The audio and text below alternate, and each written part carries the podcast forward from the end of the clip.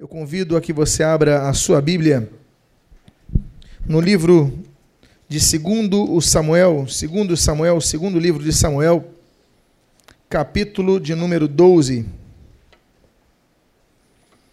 E se você não trouxe a sua Bíblia de maneira muito gentil, ofereça para a pessoa que esteja próxima a você.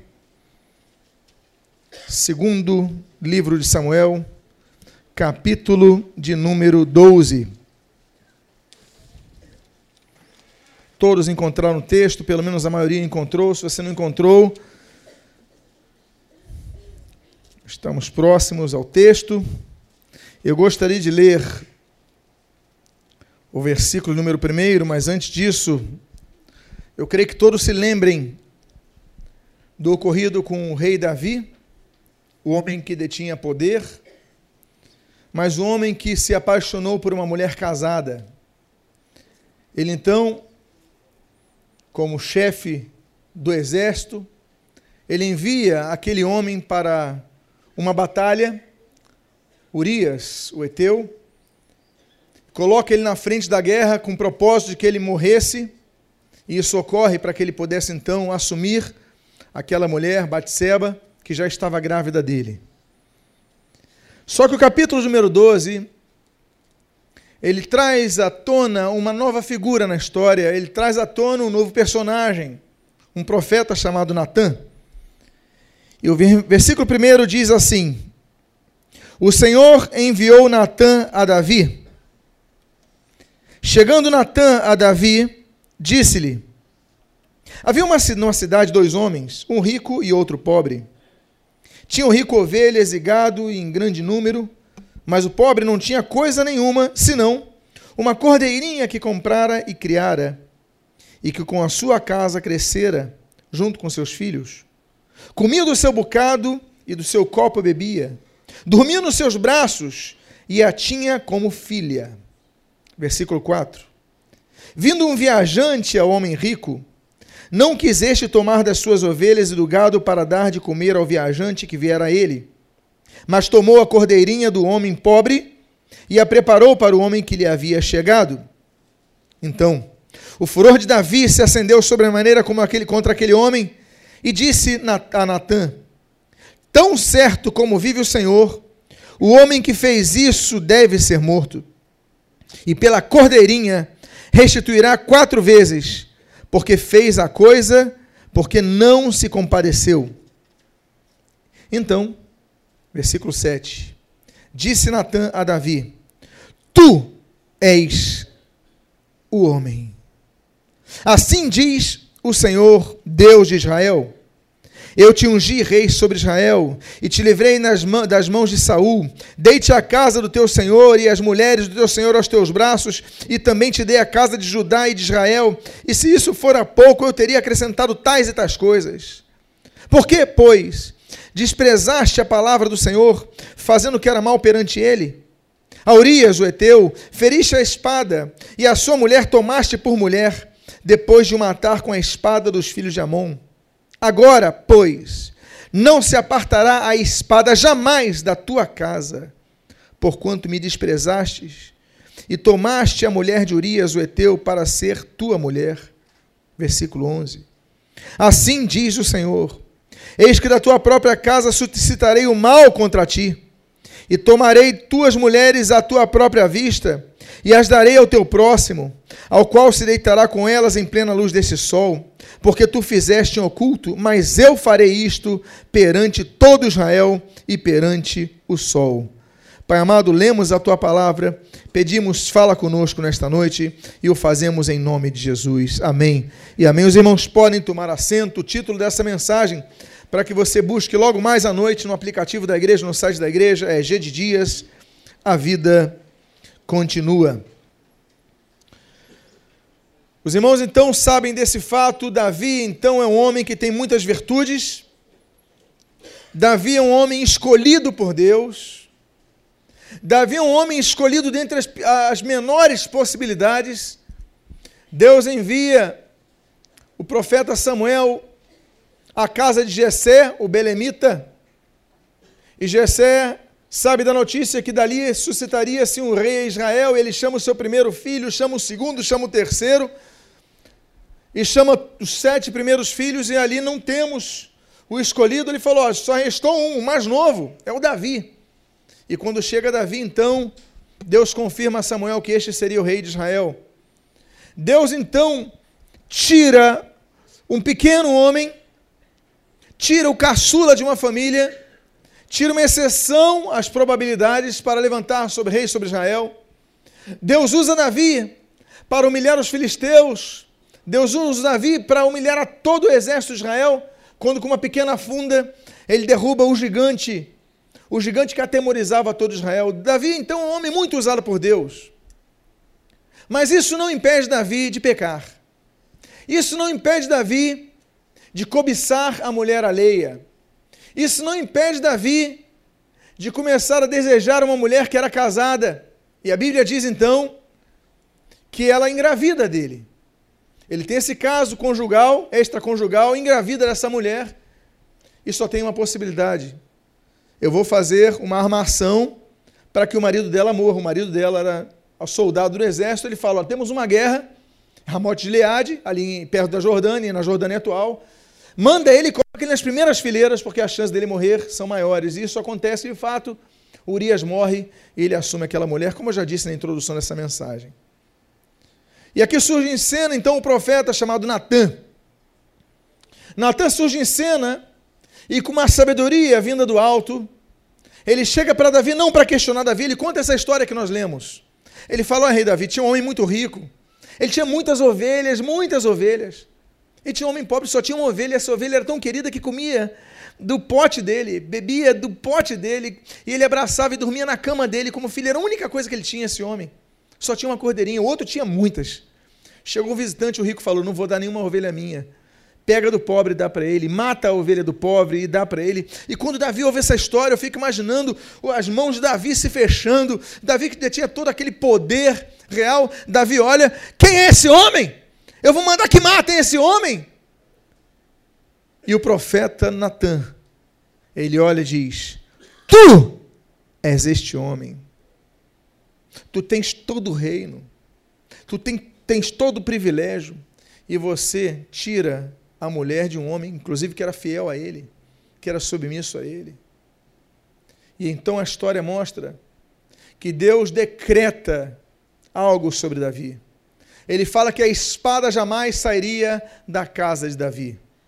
As mãos de Davi estavam sujas de sangue, e por este motivo, Davi não viu o templo. Este é um dos motivos pelos quais o grande sonho de Davi quanto ao templo não foi observado. Nós até hoje chamamos de templo de Salomão e não templo de Davi. Era da casa de Davi, mas não foi usufruído por Davi. Nós temos então o versículo número 13 ao 15. Coisas que acontecem e atitudes que ocorrem nos templos da aflição. Viria o juízo sobre Davi. A Bíblia diz no versículo número 13 ao 15: Então disse Davi a Natã: Pequei contra o Senhor. Disse o profeta Natã a Davi: Também o Senhor te perdoou o teu pecado, e não morrerás. Mas Posto que com isto deste motivo aos que blasfemassem os inimigos do Senhor, também o filho que te nasceu morrerá. Então Natã foi para sua casa, e o Senhor feriu a mulher de Urias, que, que dera a Davi, e a criança adoeceu gravemente. Todo pecado traz consequências. A Bíblia diz isso desde o início. Desde o primeiro pecado da humanidade, nós vemos consequência na vida de Adão, nós vemos consequência na vida de Eva. E o primeiro pecado anterior à humanidade, que ocorre nos céus com Satanás, ele trouxe consequências a Satanás. Não existe pecado sem consequências. A consequência que vai ser descrita por, pelo profeta Natan ao rei Davi é que Deus colocaria espada na vida dele, colocaria sofrimento na vida dele, colocaria sangue na vida dele. E ele decreta: quando ele vê o coração de Davi arrependido, ele fala: Eu pequei. Davi, diferentemente de Saul, Saul representa o homem que peca, mas não assume que pecou. Ele peca e dá desculpa, não, mas foi por causa disso, foi por causa daquilo, não é bem assim. Mas Davi é um homem, que a Bíblia diz é um homem segundo o coração de Deus, é um homem sincero. Davi fala: Não, eu pequei. Eu peço perdão, eu pequei contra Deus. E Natan diz: Olha, você, muito bem você fez, você reconheceu o seu pecado. Deus não vai tirar a sua vida, mas Deus vai ferir o filho que nasceu desse adultério. Essa criança, não sabemos o nome. Essa criança não tem nome na Bíblia. Até hoje nós sabemos que é o filho do adultério de Davi. Mas o fato é que o pecado de Davi, ele reflete no filho de Davi, que diz a Bíblia, cai enfermo. Temos um pai desesperado.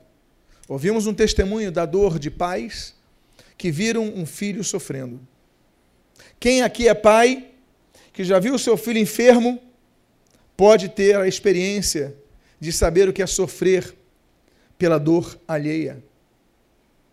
Davi então vê o seu filho gravemente enfermo e ele toma algumas atitudes das pessoas desesperadas.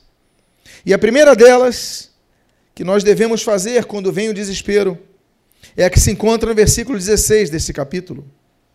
A Bíblia diz: Buscou Davi a Deus pela criança, jejuou Davi e, vindo, passou a noite prostrado em terra. A primeira atitude que você deve tomar quando vier o problema, quando vier a dor, quando vier o sofrimento, é buscar a solução, buscar acreditar que há uma solução possível. Ele começa a orar, ele se prostra diante de Deus em humilhação, ele jejua, ele busca a solução do problema. Davi é um homem que conhecia o poder de Deus. Davi é um homem que escreveu, por exemplo, no Salmo 23, ainda que eu ande pelo vale da sombra da morte, mal nenhum temerei, porque tu estarás comigo. É um homem que escreveu um Salmo 106, rendei graças ao Senhor, porque Ele é bom, porque a sua misericórdia dura para sempre. É um homem que sabia então que Deus podia intervir. É um homem que sabia que Deus podia alterar o quadro. É um homem que sabia que Deus podia mudar a situação. E diz a Bíblia então que ele começa a buscar ao Senhor. Quando as coisas começam a dar errado em nossas vidas, quando nós começamos a ver sofrimento em nossas vidas, quando vem a dor, quando vem a doença, quando vem o abandono, quando vem o desespero, nós devemos fazer como Davi fez, buscar ao Senhor, buscar ao Senhor integra, integralmente e crer, crer que há uma possibilidade na mudança deste juízo. Há uma segunda coisa que nós aprendemos com Davi. E o versículo número 17, no versículo número 17, nós lemos: Então os anciãos da sua casa se chegaram a ele para o levantar da terra, porém ele não quis e não comeu com ele. Muita gente surge nas horas do teu sofrimento para que você desiste, desista da sua luta. Eles chegam para dizer: olha, não vai dar certo. Olha, desiste. Desiste porque a situação não tem mais jeito. Davi, ele tinha fé. Davi, ele tinha certeza que Deus podia mudar o quadro. Davi sabia que Deus era um Deus misericordioso. Davi sabia que Deus era um Deus gracioso. Davi sabia que Deus é um Deus que intervém. Ele pode mudar as situações. Então diz a Bíblia que Davi não quis, não aceitou a sugestão daqueles anciãos que desistisse daquilo, que desistisse do filho. Era o seu filho. Se seu filho tivesse numa UTI, você desistiria do seu filho? Eu conheço o caso de um servo de Deus que tem um filho em coma já há quase 20 anos, mas os pais continuam lá orando pelo milagre. Quanta dor, quanto sofrimento. Mas por que eles fazem isso? Porque eles amam o filho. Eles não abandonam o filho. Eles não desistem. O filho, isso é amor. O amor faz com que os pais se superem. O amor faz com que as pessoas se superem em seu sofrimento. Encontrem forças para persistir. E Davi, então, naquele momento, ele continuava orando, os anciãos, olha, desiste, vamos comer, vamos para frente. E Davi diz, ele não quero, eu vou continuar lutando. E nós devemos aprender com Davi a persistir na busca pela solução. Não é porque todos que vão te dizer para você desistir, porque só você sabe o teu é, sentimento em relação a essa situação. Só Deus sabe a sua dor, as pessoas que te rodeiam não sabem. Então, se você tem um problema, e você está lutando para resolver esse problema, não desista do problema, continue perseverando no problema. Mas há uma terceira situação que acontece. Essa situação se encontra nos versículos número 18 e 19. A Bíblia diz o seguinte: Ao sétimo dia morreu a criança. E temiam os servos de Davi informá-lo de que a criança era morta porque diziam: Eis que, estando a criança ainda viva, lhe falávamos, porém não dava ouvidos à nossa voz. Como, pois, lhe diremos que a criança é morta? Porque mais se afligirá. Viu, porém, Davi, que seus servos cochichavam uns com os outros, e entendeu que a criança era morta. Pelo que disse aos seus servos: é morta a criança? E eles responderam: Morreu. A terceira coisa que nós aprendemos é que nós devemos manter a percepção dos fatos quando é hora de mudar. Nós devemos estar atentos aos momentos de nossa vida que exigem que nós mudemos. Davi orou. Davi buscou o Senhor. Davi se arrependeu de seu erro. Pediu perdão. Davi jejuou. E por sete dias, Davi jejua. Sete dias sem comer nada, com o propósito de ver seu filho levantado. Davi tinha fé. Ainda que as pessoas falassem, desista, desista, desista, teu filho está piorando. Davi tinha fé que Deus podia mudar e Deus podia mudar. Mas a resposta de Deus nunca é uma resposta automática. Deus tem três formas de responder. Deus pode responder sim e o fazer de maneira imediata, como por exemplo, quando Elias ele pede para descer fogo do céu sobre o altar ali no Monte Carmelo, e desce fogo do céu. Deus respondeu sim na hora. Deus pode responder: aguarde. Em muitos casos da Bíblia, Deus então não responde na hora, responde a posteriori. Mas Deus pode responder não, como esse caso. Deus responde não às orações de Davi.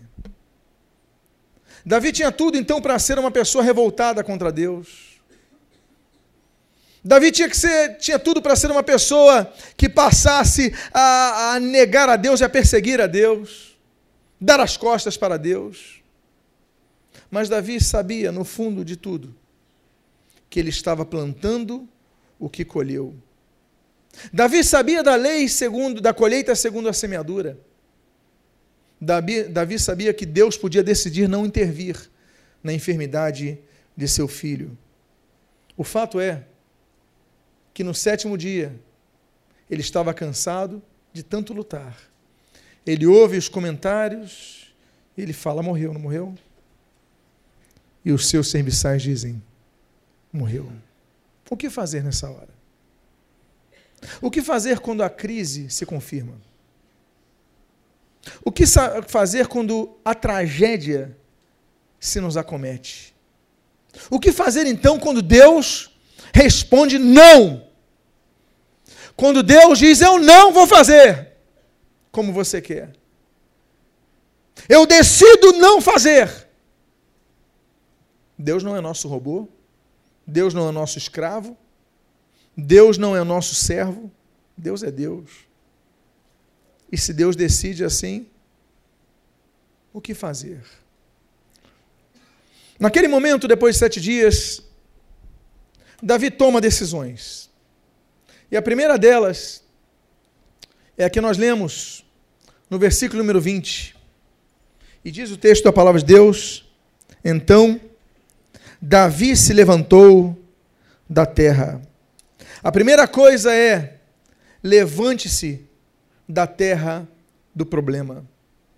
Há pessoas que são acometidas de uma tragédia e elas ficam deitadas naquele local, elas não se levantam mais, elas têm uma perda na sua família, acontece um divórcio, e essa pessoa então nunca mais passa a se vestir bem, a se produzir, ela passa a se negar, ela passa a se auto-rejeitar, ela assume que é culpada na situação, essa pessoa desiste da vida, ela permanece deitada, essa pessoa desiste e faz com que o seu luto perpetue-se. Deus, quando na morte de Moisés, Deuteronômio 34, Deus dá uma especificação ao povo: olha, 30 dias vocês vão ter luto, mas depois vocês têm que prosseguir.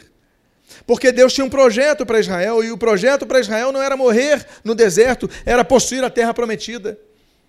Você teve um problema, você teve uma angústia, você teve uma decepção, você teve algo que te parou na vida, te deu sofrimento. Sim, há momento para chorar, há momento para parar, há momento para sofrer, mas há momento para se levantar.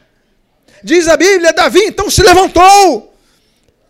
É hora de se levantar, meu irmão, minha irmã, do sofrimento. É hora de você se levantar dessa situação que te paralisou uma época da sua vida, mas não pode te paralisar o resto da sua vida. Você não pode aceitar que a tragédia na vida pare a sua vida. Davi então se levanta e diz a Bíblia, diz a palavra do Senhor: lavou-se. Lavar-se significa limpar-se. Ele se lavou. Significa que ele tirou a sujeira. O texto então mostra que o jejum de Davi era um daqueles tipos de jejum. Um dia eu vou dar um estudo sobre jejum, mas é aquele jejum completo, onde você não come, não bebe, não se banha, não se levanta do chão. É o jejum mais radical de todos. Ele estava sujo, estava no chão, não estava na cama. Ele não tomava banho todos os dias. Ele se separou totalmente para um projeto que não foi respondido. Mas nesse momento ele se levanta e a primeira coisa que ele faz é tomar um banho. Há situações em nossas vidas que vão nos sujando, não é verdade? E você vai se sujando com tantas coisas erradas ao longo de sua vida, e você vai permitindo que essa sujeira invada o seu coração.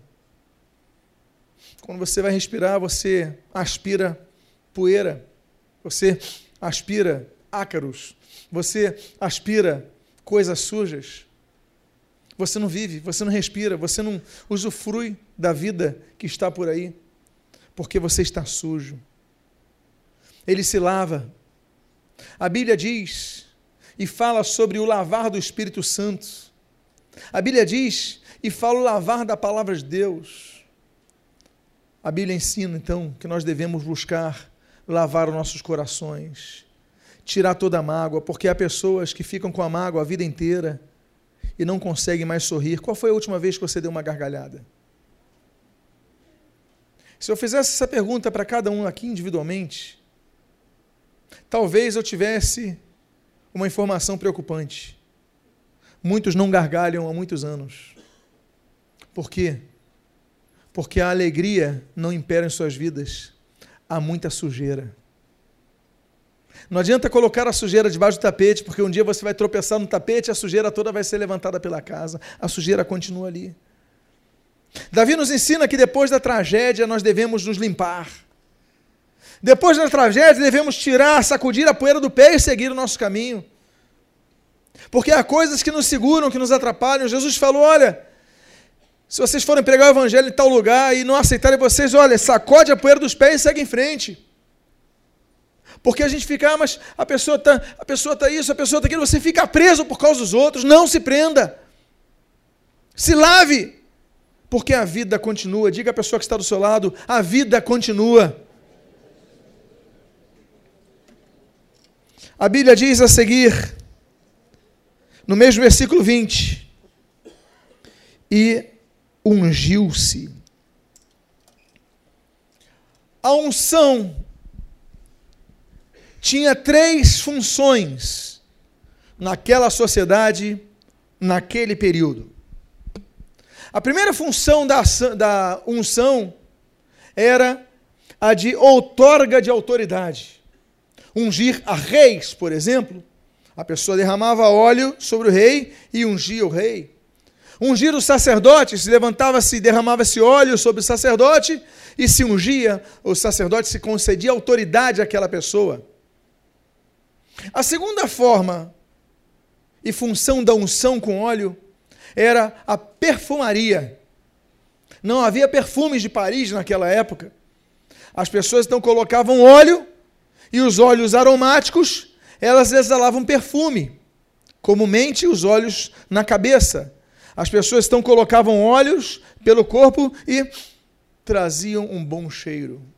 E a terceira função era a untar as feridas não havia mertiolate, não havia mercúrio cromo, não havia, não havia remédios naquela época como nós temos hoje, pomadas que curavam. O que, que as pessoas faziam? Elas limpavam com água e a seguir colocavam azeite. Essas três funções, elas devem existir na vida daquele que passou por uma situação difícil. Em primeiro lugar, unta-se com a autoridade que Deus te deu. Porque Deus continua te vendo como uma pessoa que tem heranças para receber. Você passou por dificuldades, teve pedidos negados, teve. Mas você não pode se esquecer que há promessas que Deus deu para o, para o seu povo, seus filhos. A segunda coisa que nós aprendemos é a perfumaria. Esse óleo que representa perfume, um bom aroma, tem que demonstrar que após esse período de sofrimento, de luto, nós devemos exalar o bom perfume de Cristo, nós devemos transmitir coisas boas. Você não pode ser aquela pessoa negativa. Que aí, como é que como é está tudo aí? Está tudo bem? Está pior do que eu mereço. Ah, mas o dia está sol, né? É, mas vai chover daqui a sete dias. Eu já vi a previsão do tempo. Mas não, daqui a sete dias. É. Vai chover, pessoas vão morrer, vai ter deslizamento de terra vai ter tragédia. Mas, meu querido, aqui está tudo tranquilo, aqui não tem problema nenhum. É, mas tu viu na Turquia? Pode acontecer aqui amanhã.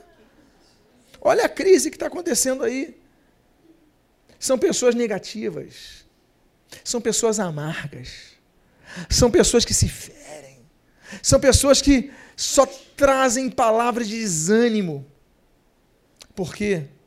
Porque não se untam com azeite que traz um bom perfume. Pessoas de fé têm que ter um perfume, um perfume agradável. Pessoas bem perfumadas, você até gosta de estar com elas. Pessoas mal cheirosas, você até se afasta delas, não é verdade? Até se afasta dessas pessoas. E eu estou dizendo no sentido mais amplo. Eu estou dizendo agora no lato senso. Você tem que demonstrar que a sua visão é uma visão diferente, uma visão de fé, uma visão de quem passou por dificuldade, sim. A Bíblia não doura a pílula a Bíblia não cria uma perspectiva falsa, o cristianismo que se vende por aí, não o cristianismo verdadeiro. O cristianismo verdadeiro é no mundo três afeições, mas tem de bom ânimo. Eu venci o mundo. Nós passamos por dificuldade, mas após as dificuldades nós somos reerguidos. Perfuma-te. Aí você passou pelo divórcio. Eu falei agora há pouco, você nem se veste melhor, você não acredita mais. Uma vez conversando com uma menina, que depois de um período aí de, de namoro, noivado, o rapaz rompeu o namoro com ela. Ela desistiu de casar, não quero mais casar. Eu falei, mas por que, menina? Há tantos anos namorando ele, noivando ele, me abandonou. Não acredito mais em homem nenhum. Uma experiência bloqueou a vida, matou a vida, destruiu a vida. E essa pessoa vai ficar assim. Ela tem que se perfumar, ela tem que mudar o seu ser. E o terceiro ponto é que o óleo representa o remédio a cura. Ele se ungiu, ele colocou remédio para curar as feridas. Permita-se ser curado por Deus, porque o nosso Deus é um Deus que cura. O nosso Deus é um Deus que transforma corações quebrados e os ensina a superar problemas difíceis. Deus pode toda vez não intervir na terra. Se Deus interviesse a cada oração, o que, seria da terra? Um pediria que chovesse, outro pediria que fizesse sol, e aí? Que, como é que seria? Deus não é robô, Deus, não, Deus pode intervir, mas a sabedoria de Deus, ela faz com que Deus intervenha quando tem um propósito maior para tudo isso daí. Deus pode intervir, pode, nós cremos nisso. O que nós sabemos é que Jesus ele disse quando voltou ao Pai, ele falou: "Eu vos deixarei o consolador, o Paráclitos, o Espírito Santo Deus, ele vai consolar os vossos corações". Eu quero dizer para você que ele se ungiu com cura, com remédio para a sua alma. Deus quer curar você. Nós vamos fazer uma oração daqui a pouco, pedindo que Deus curar o seu coração para transformar você que está passando por um problema, que passou por um problema que você não consegue esquecer. A outra coisa que ele faz, ele muda de vestes. Vestes representam identidade. Você olha alguém todo de branco no hospital, você diz e presume que é, uma, que é um médico.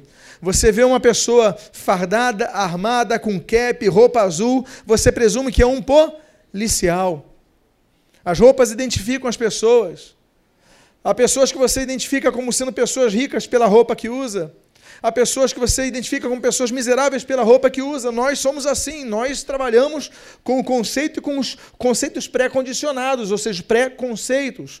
Os conceitos que nós observamos sem uma pesquisa profunda, então são pré-conceitos e nós assim analisamos, olha aí, a pessoa é isso e aquilo e tal, mas Deus ele quer que nós mudemos a roupa, eu não falo a roupa de fora, eu falo a roupa de dentro. É uma nova roupa, é uma nova identidade, é uma nova pessoa, uma nova vida. Você que está amargo, você que vive uma amargura, Deus quer botar uma roupa de alegria, vestes novas de alegria na sua vida, para você usufruir de uma vida em abundância. É para superar a tragédia. A tragédia aconteceu, passou, ficou. Vamos olhar para frente. Diga para a pessoa que está ao seu lado: olha para frente, que tem bênção para a sua vida. E o texto diz: E entrou na casa do Senhor. Davi, nessa hora, não foi para a casa do profeta Natã. Davi, nessa hora, não foi para a casa da Mariazinha, do profeta Fulano, do pastor Cicrano, do irmão Fulano. Ele foi para a casa do Senhor. Nós podemos ter muitos locais de trabalho, mas não podemos abandonar a casa do Senhor temos um compromisso com a casa do Senhor. Davi podia ser um cara revoltado contra Deus, mas ele sabia que estava colhendo o que plantara. E nessa hora ele se volta, ele se lava, ele se unge, se perfuma, ele troca as vestes e agora fala: agora eu vou para a casa do Senhor. E o que, que ele vai fazer na casa do Senhor? E diz a Bíblia: e o adorou. Ele não murmurou, ele não ficou reclamando, passou. Ele ficou entendendo que tinha algo a aprender com essa situação. Nós temos duas formas de encarar as tragédias em nossa vida. Uma delas é a negativa e outra delas é a proativa e positiva, de nós entendermos qual o propósito de Deus com tudo isso para a minha vida. E o propósito é o meu crescimento. E o propósito é meu amadurecimento. Então eu vou amadurecer com essa situação, eu vou crescer com essa situação, mas eu vou buscar a casa do Senhor, eu vou adorar o Senhor é como uma oração que nós lemos.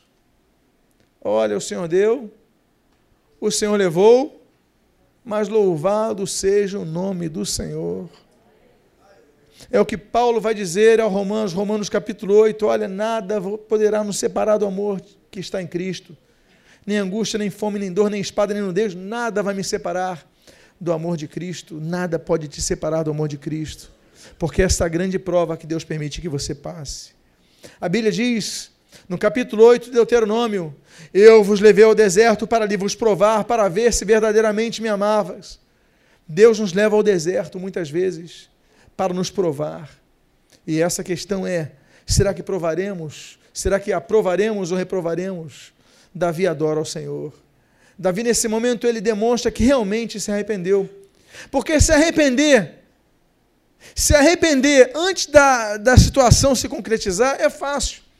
Você se arrepende, não, eu, eu, me arrependo, aí a pessoa morre, aí você não me arrependo nada. Deus, você é maldito, Deus, eu te rejeito, Deus, eu te detesto. A pessoa se arrependeu? Porque arrependimento não é remorso, arrependimento é mudança, é transformação de coração.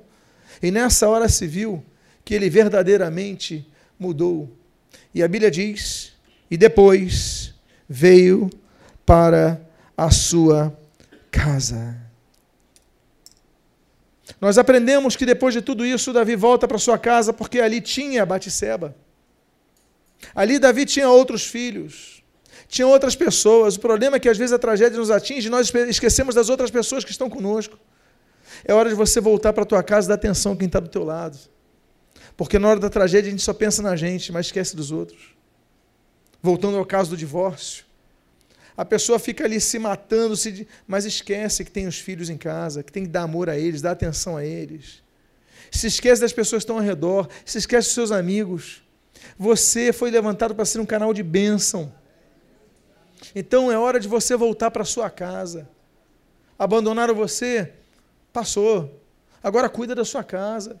Porque Deus, Deus quer te usar e fazer grande obra na sua casa, tem os teus. Aqueles que verdadeiramente precisam estar contigo são os que estão contigo. Você sabia disso? Porque tem gente que não merece estar contigo. Você sofreu por pessoas que nunca mereceram a tua presença. Há pessoas que se tornam fardos na vida, mas Deus está mudando a história. Podia ser um grande problema a vida desse jovem. A gente não sabe o que podia acontecer com ele. A gente vê uma criança. Mas como Deus enxergava essa criança? O que podia ter acontecido na história com essa criança? E aí diz que ele volta para sua casa e pediu pão, e puseram-no diante dele, e ele comeu. É hora de você voltar a se fortalecer, física e espiritualmente. Ele volta a comer pão. Acabou. Que ele podia fazer? Acabou. O que ele podia fazer, ele fez. O que você podia fazer, você fez. Agora é hora de você voltar para comer pão. É hora de você se alimentar, fortalecer. Você tem sonhos? Volta a sonhar. Não desista. Deus quer fazer com que você alcance novas coisas. Deus levou aquela criança, ela estava salva. A gente sabe que um dia Davi se encontrou novamente com ela no paraíso. Um dia vão, vão estar juntos pela eternidade. Deus tomou no momento certo. Agora é hora de continuar vivendo, voltar para casa e comer, se alimentar. Não deixe de se alimentar. Não deixe de comer o pão da vida. Não deixe de buscar a palavra de Deus na sua vida. E a Bíblia então continua dizendo o seguinte: no versículo 21 ao versículo 23, nós lemos: Disseram-lhe seus servos: Que é isto que fizeste? Pela criança viva jejuaste e choraste. Porém, depois que ela morreu, te levantaste e comeste pão? Respondeu ele: Vivendo ainda criança, jejuei e chorei, porque dizia: Quem sabe o Senhor, se o Senhor se compadecerá de mim e continuará viva a criança.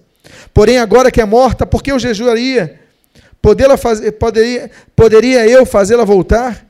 Eu irei a ela, porém ela não voltará a mim. Segundo lugar, não permita que as pessoas te enterrem junto com as pessoas que morreram. Porque há pessoas que querem que você se enterre. Há pessoas que, esperam que você fique de preto a vida inteira. Sabe aquela, antigamente, o hábito das viúvas ficarem de preto? No interior de Portugal, no interior dos países é, é, é, católicos romanos, de, de, de, formação católica romana. Então, ali no México, na América Latina, as pessoas todas de preto, e ficavam a vida inteira de preto, é viúva. Vocês lembram disso? Tem pessoas que querem que você fique assim. Tem pessoas que querem que você viva de luto a vida inteira. Tem pessoas que não compreendem que Deus tem uma vida para te dar e uma vida boa para te dar. Então, faleceu, houve a tristeza, houve a dor, houve a perda, mas olha para frente. Não é para ficar de preto a vida inteira, não. A não ser que você, se você for um headbanger que gosta. Mas é o momento de você colocar roupa nova, se alegrar, sair, passear, fazer amizades, namorar de novo buscar novos empregos, buscar uma nova profissão, buscar um novo estudo. Viva a tua vida. Porque tem pessoas que querem que você se enterre com falecido. Mas isso passou. O que passou, passou. Deus tem algo novo para a sua vida. Diga para a pessoa que está do seu lado: Deus tem algo novo para a sua vida. O que passou, passou, meu irmão. E a Bíblia então continua dizendo o seguinte: Então, Davi veio a Batseba, consolou-a e se deitou com ela e teve um filho. Próxima lição que nós aprendemos. Não deixe de sonhar. E não deixe que os traumas que você tenha destruam os teus sonhos. Que, que ele podia fazer? Poxa, eu dormi com Batseba, que agora Batseba é esposa. Aliás, é a primeira vez que é mencionada como esposa no hebraico. Antes não era, era amante, agora virou esposa. Ele pediu perdão, Deus perdoou, Natan falou sobre isso, ele pagou o preço do pecado dele, foi pago com muito choro, sofrimento. Aí ele vai deitar com ela e fala: Não vou mais deitar com ela. Está amaldiçoada. Não vou mais deitar com ela. Deus amaldiçoa esse relacionamento. Não vou mais. Eu tenho um filho de novo com ela e Deus vai tirar um novo filho. Traumas. Eu conceber de novo, nunca mais com essa mulher. Vou sofrer de novo. Há pessoas que não começam algo novo, não tentam algo novo por traumas, com medo de que aconteça de novo. Mas em Davi nós vemos nessa história que ele superou o trauma. Ele volta a se deitar com a mesma Batseba e diz a Bíblia que ele concebe e tem um filho. Não deixe que os traumas do passado eles destruam os teus sonhos de ter um filho. Porque você vai conceber. E eu não digo filho físico, eu digo, você vai conceber um sonho. Um sonho que você tentou e foi, olha, você tentou uma empresa, ela faliu, você tentou um trabalho, ele faliu, você tentou uma carreira e deu errado, você tentou um relacionamento, deu errado, você tentou uma família, deu errado, mas olha, continua sonhando. Porque Davi continuou sonhando, ele passou, passou para trás, desbloqueou a mente. Ele, será que vai morrer? Esse filho não pensou nisso. Ele falou, eu vou ter um filho, com Batseba. E a Bíblia diz que ele tem um filho. E o penúltimo texto que nós lemos, a Bíblia diz: a quem Davi deu o nome de Salomão, e o Senhor o amou. Olha Salomão como surge. Todo mundo ouve falar de Salomão, não ouve? Mas você não esquece, você se esquece como é que ele surge na história. Salomão vem de shalom. Shalomo, shalom é paz, shlomo é pacificador. Salomão significa pacificador, aquele que vem trazer paz. Olha que nome expressivo Davi dá o nome do filho depois de tanta guerra. Davi viveu uma verdadeira guerra. Uma guerra contra a vontade de Deus. Uma guerra contra o juízo de Deus uma guerra contra o sofrimento que ele estava vivendo. Mas a guerra passou, ele perdeu aquela guerra. Ele falou: agora, tudo que eu quero com Deus é paz. O nome do meu filho vai ser pacificador, porque ele vai vir para trazer paz nessa casa. E ele vai trazer paz no reino, e você não vê guerras com. Eh, Davi é um homem, eh, Salomão é um homem que Deus levanta para trazer paz sobre Israel, um reinado de paz, 40 anos de paz. É o homem que inaugura o templo. É o templo de Salomão. É o templo do pacificador. É o templo daquele que traz paz, porque é um novo período que Davi olha para a sua vida. Ele fala: olha, a guerra passou, agora vai ser um período de paz. Você tem que olhar essa nova fase que Deus está começando na sua vida como um momento de paz. Diga à pessoa que está do seu lado: está se iniciando um período de paz na sua vida.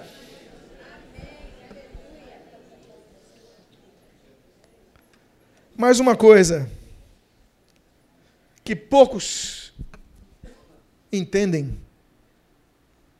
é que Salomão não tinha apenas esse nome. Esse nome Salomão foi escolhido pelo seu pai. Mas aí surge em cena quem de novo? O profeta. O profeta Natan ele chega e entra na história. E eu finalizo com esse texto. Diz a Bíblia que Davi o entrega na mão da autoridade espiritual que ele tinha, que era o profeta Natan, um hábito bíblico, e o Natan pega essa criança que já tinha nome, Salomão, pacificador, e ele fala assim: o nome dele vai ser Gedidias. Que profeta abusado, mudar o nome do filho. O nome dele vai se chamar Gedidias, não é só Salomão, não. Vai ser Salomão, mas vai ser Gedidias. Temos aqui um nome composto, que poucos sabem. Salomão Gedidias. E Edidiar Yadid, aquele que é amado. Iar, abreviação de Yarvé, de Jeová, aquele que é amado por Deus. Deus não queria que a marca de Salomão fosse apenas a marca de alguém que trouxesse paz, mas fosse tivesse a marca daquele que era amado por Deus. Essa é uma fase que Deus quer dizer para você que Deus continua te amando. Ele continua cuidando de você e tem algo novo para te dar. Substituiu aquela criança que não sabemos o nome, agora surge uma criança que tem dois nomes. Saiu um que não tem nome, entra um que tem dois. O pacificador que é amado por Deus. Eu quero convidar você a ficar de pé neste momento, porque eu quero fazer uma oração a você que tem vivido ou viveu uma situação difícil na sua vida. Eu quero convidar todos vocês a fechar os seus olhos. Todos vocês, sem exceção alguma, que você feche seus olhos. E se você é uma pessoa que tem passado e ninguém se movimente nesse momento agora, eu peço que ninguém saia do seu lugar nesse momento. Mas se você passou por uma situação difícil, traumática, isso pode ter te embarreirado em alguma situação na sua vida. Se você passou por uma situação que tem te parado para você não usufruir aquela vida em plenitude que Jesus tem a te oferecer, uma vida em abundância, se você tem sofrido com isso, sofreu com isso, mas hoje é dia de romper com isso, hoje é dia de entrar num período de pacificação, hoje é dia de entrar num período onde você realmente se sinta amado por Deus. Dia de dias, a vida continua. Então, se você é uma dessas pessoas, coloque a mão no seu coração agora. Coloque a mão no seu coração. E você colocou a mão no seu coração, sai do seu lugar, vem aqui à frente, porque hoje à noite nós ministrarmos sobre a sua vida. Sai do seu lugar, vem aqui à frente, porque hoje à noite Deus colocar óleo na sua ferida. É noite de cura. Eu falei quando mencionei sobre o óleo, que hoje é a noite que vai se derramar óleo aqui sobre a vida dos irmãos. Então, nesse momento, eu peço a você que vem aqui à frente, você que colocou a mão no seu coração, você que tem uma situação que sofreu, uma situação que te paralisou. Hoje é dia de você dar um basta nisso. Hoje é dia de você entrar numa nova fase. Isso vai para os cantos, para não, não, não fechar as fileiras. Pode ir para os cantos, os irmãos estão vindo aqui na frente. Há espaço para todos aqui, porque hoje é noite de ministração sobre a sua vida. Hoje é noite que Deus vai derramar o óleo de cura sobre a sua vida. Então você que vem aqui à frente, comece a orar agora. Comece a dizer: Deus, tu falaste ao meu coração. Comece a dizer: Deus, tu operaste no meu coração. Então comece a dizer: Deus, e agora cura o meu coração coração, enxuga a minha lágrima, enxuga a minha dor. Há pessoas, amados irmãos, que não sabem a dor que você sente. Muitos aqui, não, o marido não percebe, a esposa não percebe, os amigos não percebem, mas você está sofrendo. E nesse momento agora, os pastores estão ministrando sobre a sua vida, os líderes dos grupos de vida estão ministrando sobre as suas vidas. Pai amado, em nome de Jesus, começa a operar agora. Pai amado, começa a trazer vitória aos teus filhos. Pai amado, começa a trazer cura aos teus filhos. Nós clamamos a Ti, Deus. Nós entendemos que tu trouxeste essa palavra, Pai, nesses corações nesta noite, Pai, para trazer escura para restaurares, Pai, para essas pessoas não viverem paradas. Há pessoas estão paradas pelo trauma. Ó, oh, Pai, quantas vidas estão aqui na frente, Pai, que sofreram, que pararam, foram paralisadas por algo, mas como Davi, é hora de se lavar, é hora de trocar as suas vestes, é hora de mudar o seu perfume e colocar um perfume novo, é hora de se, renovar e olhar para frente, porque já de dias a vida continua. São pessoas amadas por ti, aquele que caiu, aquele aquele que falhou como Davi, muitas vezes está pagando o preço, está pagando o preço do pecado, Pai amado, mas que eles saibam que a tua mão está sobre eles, querendo o melhor para eles. O melhor muitas vezes não é o que nós pensamos que seja, o melhor muitas vezes não é o que nós queremos, o melhor é o que tu tens reservado para nós. Por quê? Porque Davi não sabia que viria um Salomão, Davi não sabia que viria um Gedidias, mas veio um outro filho. Deus deu algo novo para ele, e Deus então derrama agora sobre os teus filhos, cada um aqui orando, cada um aqui clamando clamando pela cura. Pai, traz a tua cura nesta noite. Tu trouxeste teus filhos para curar, trouxeste teus filhos para restaurar, trouxeste teus filhos para renovar e que saiam daqui renovados, curados em ti. Não são amargos. Chega de amargura da vida, que saiam daqui alegres e cheios da tua paz. Ó oh, Pai amado, que saiam daqui Salomão, pacificados por ti. Pai amado, hoje é noite de cura, hoje é noite de cura, hoje é noite de cura, hoje é noite de derramares o óleo da tua cura. Então traz cura aos teus filhos nesta noite, em nome de Jesus. Nós clamamos a ti, cada vida que vem aqui, aquele que está acorrentado por algo, acorrentado nas drogas, acorrentado nos vícios, ou acorrentado na tristeza, muitas vezes na depressão estão acorrentados. Ó oh, Deus, traz a tua cura, que saiam da depressão nesta noite, que saiam do trauma dessa noite. Ah, eu tenho medo de fazer isso porque eu fiz e não deu certo. Acabou esse medo. Hoje à noite você dá uma volta por cima, porque Deus está te restaurando nessa noite. Em nome de Jesus, traz cura aos teus filhos, traz renovação aos teus filhos, traz vitória aos teus filhos. Em nome de Jesus é o que nós pedimos, em nome de Jesus é o que nós clamamos, em nome de Jesus é o que nós rogamos a Ti, e em nome de Jesus nós te agradecemos, te louvamos, te glorificamos, e como fez Davi, foi à tua casa e te adorou, nós te adoramos em nome de Jesus. Amém e amém. Você que veio aqui à frente, comece a agradecer a Deus agora. Você pediu, comece a glorificar a Deus, comece a bendizer a Deus, e aplauda o Senhor com a sua melhor salva de palmas. Deus abençoe a sua vida. Deus abençoe o seu ser.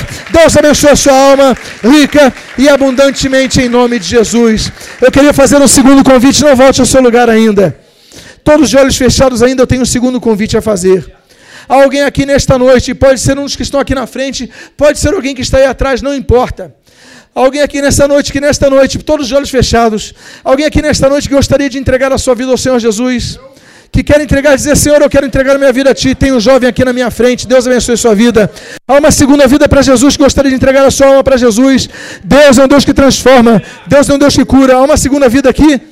Deus abençoe essa jovem, pode baixar o seu braço. Há uma terceira vida para Jesus aqui nessa noite. Cadê a terceira vida para Jesus? Aquele jovem aqui, Deus abençoe, pode baixar seu braço. Essa jovem de amarelo, pode baixar seu braço. Quarta vida. Há uma quinta vida para Jesus nesta noite. Cadê a quinta vida para Jesus? Cadê a quinta vida para Jesus nesta noite? Há uma quinta vida que quer entregar a sua vida. Deus abençoe aquela senhora ali atrás. Pode baixar seu braço, senhora. Há uma sexta vida para Jesus nesta noite. Onde está essa sexta vida para Jesus? Jesus te trouxe para transformar a sua vida. Eu não posso transformar a sua vida.